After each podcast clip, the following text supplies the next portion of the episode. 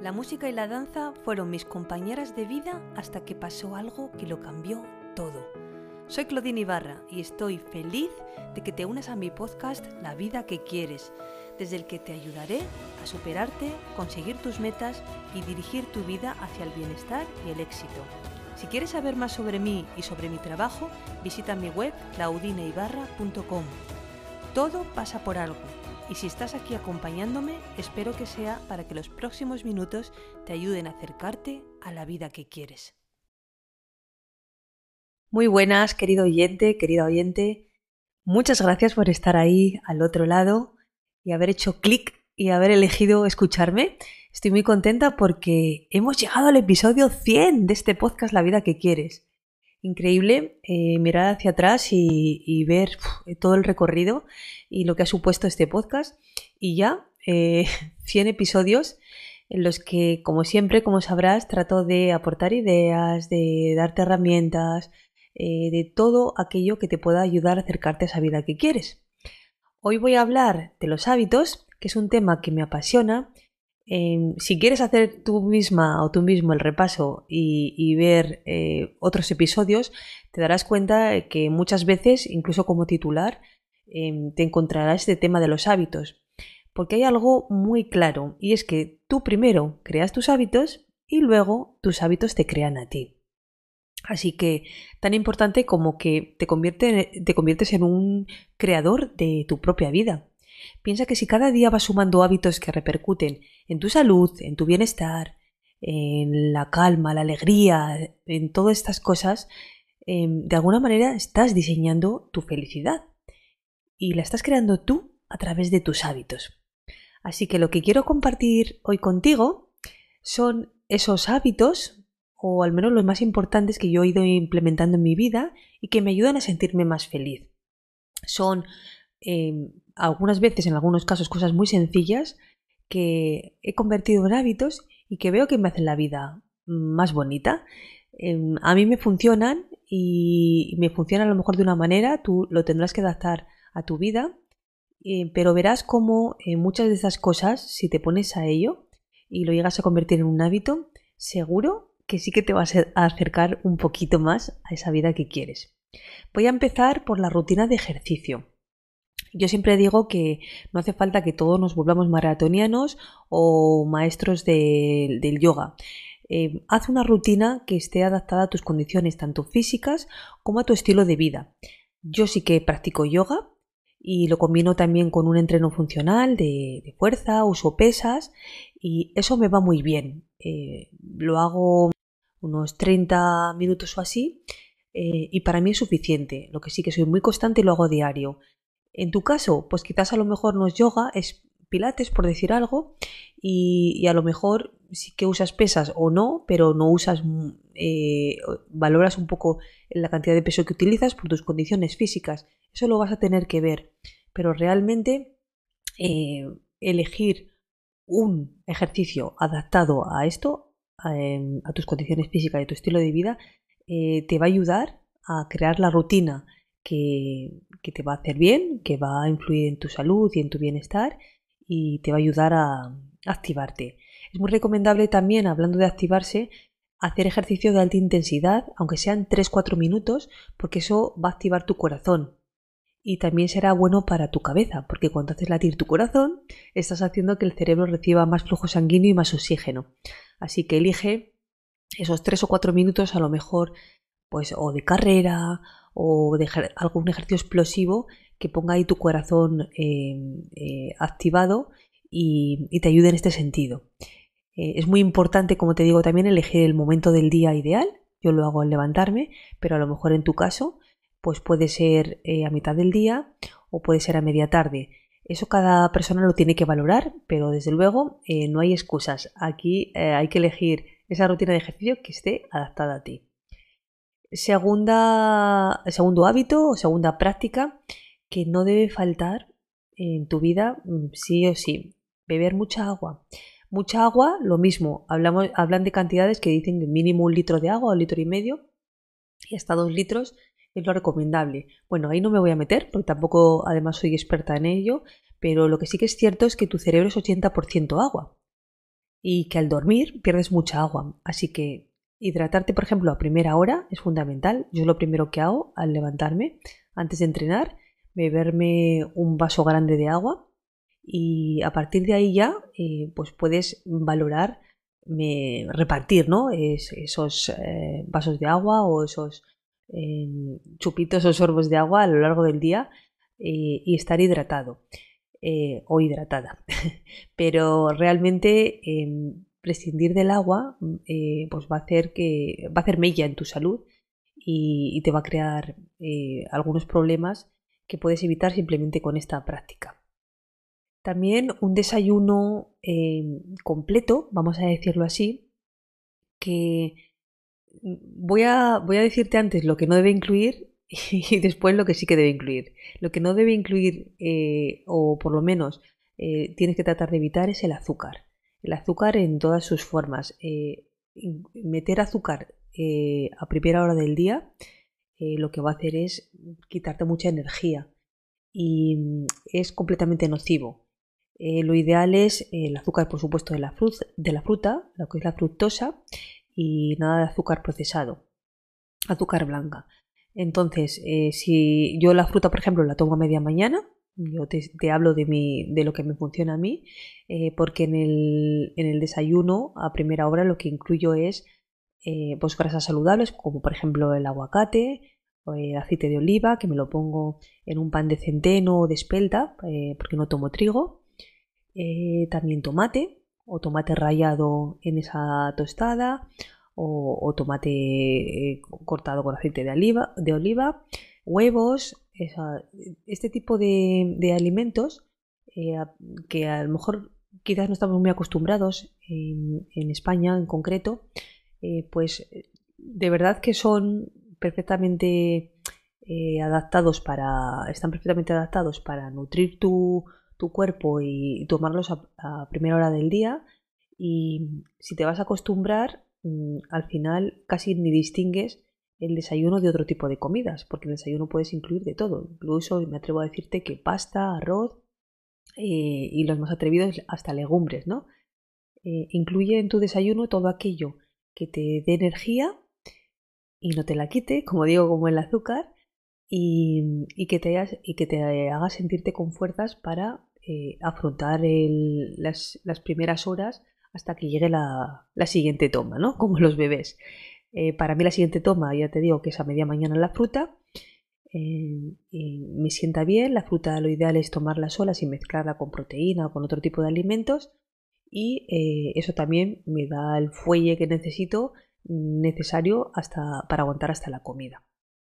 No me meto más en temas de dietas, pero sí que insisto en que eh, empezar el día con un desayuno completo y sobre todo que no incluya alimentos inflamatorios y por supuesto azúcar es lo ideal para tu cerebro, para tu salud y, para tu energía. Eh, también aprovechar ejercitar la neuroplasticidad. Por ejemplo, con cosas tan sencillas como empezar a cepillar de los dientes con la mano no dominante. Esto es mm, algo que, que te puede costar un poquitito, pero, pero es fácil. Eh, porque se ha demostrado que al usar la mano opuesta, a medida que tu cuerpo se mueve, tu cerebro crece y creas más conexiones neuronales dentro de tu cerebro. Esto además lo puedes ir practicando con más cosas. Puedes incluso llegar a practicar eh, comer con la mano no dominante o hacer otro tipo de cosas con la mano no dominante. Em, incluso, em, por ejemplo, eh, tendemos también a empezar determinados movimientos o a vestirnos o hacer eh, diferentes acciones empezando con ese lado dominante ya de forma automática porque es más fácil. Bueno, pues de manera consciente practica empezar esos movimientos con la mano no dominante o con el lado no dominante. O, por ejemplo, cosas eh, como la que he hecho yo hace unos meses, que es cambiarte el reloj de muñeca. Yo el reloj lo tenía en la mano izquierda, pues ahora lo tengo en la mano derecha. Me costaba incluso eh, cuando me lo quitaba, eh, al ponérmelo, me, lo volvía a poner en la mano izquierda, lo que es la costumbre, hasta que, hasta que tomé o cogí la rutina. Y, luego además me ha pasado durante un tiempo que cada vez que iba a mirar el reloj, em, giraba la, muñeca izquierda, donde no tenía el reloj. Es, es impresionante lo que es la rutina y cómo se graba y, lo que cuesta cambiar. Ahora, una vez que ya lo tengo cambiado, ya está integrado y ya eh, realmente creo que estoy en el punto en el que me daría igual llevarlo en una muñeca que en otra. Sigue, sigue en mi muñeca derecha y, y lo hago, vamos, eh, funciona igual. Así que bueno, te invito a que hagas este tipo de prácticas porque te van a ayudar también a estar entrenado o entrenada para, para mm, muchas cosas, porque estás entrenando, es una manera de entrenar tu cerebro. Eh, otra de las cosas que habrás oído como rutina mañanera y que casi se ha puesto de moda es hacer la cama. Es porque, en primer lugar, un ambiente limpio es importante para ti, para que tengas eh, una mente clara. Y en segundo lugar, porque eh, quieres empezar tu día con éxito. Y como haces algo, lo haces todo. Cuando llegas a casa, además, al final del día, se completa el círculo y llegas al éxito. Es una manera de, de decirle a tu cerebro que eres una persona exitosa, ¿no? Y grabarlo desde el primer momento del día. Entonces haces tu cama y se alimenta, ¿no? Ese círculo de éxito y, lo cierras el, cuando llegas a casa y, y, ves tu cama hecha, ¿no? Es como el primer logro de la mañana. Así que haz tu cama y comprueba los beneficios y, cómo esto eh, te hace ser una, mejor versión de una mejor eh, persona más evolucionada y más entrenada.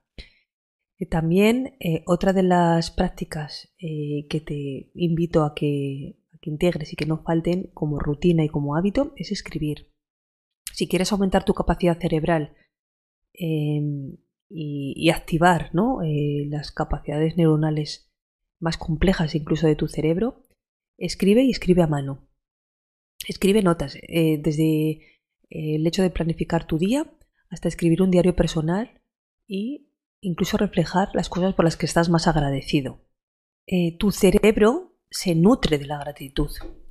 Yo esto lo integro dentro de mi agenda Bullet Journal y gracias a este método pues consigo también despejar mi mente y vivir con intención.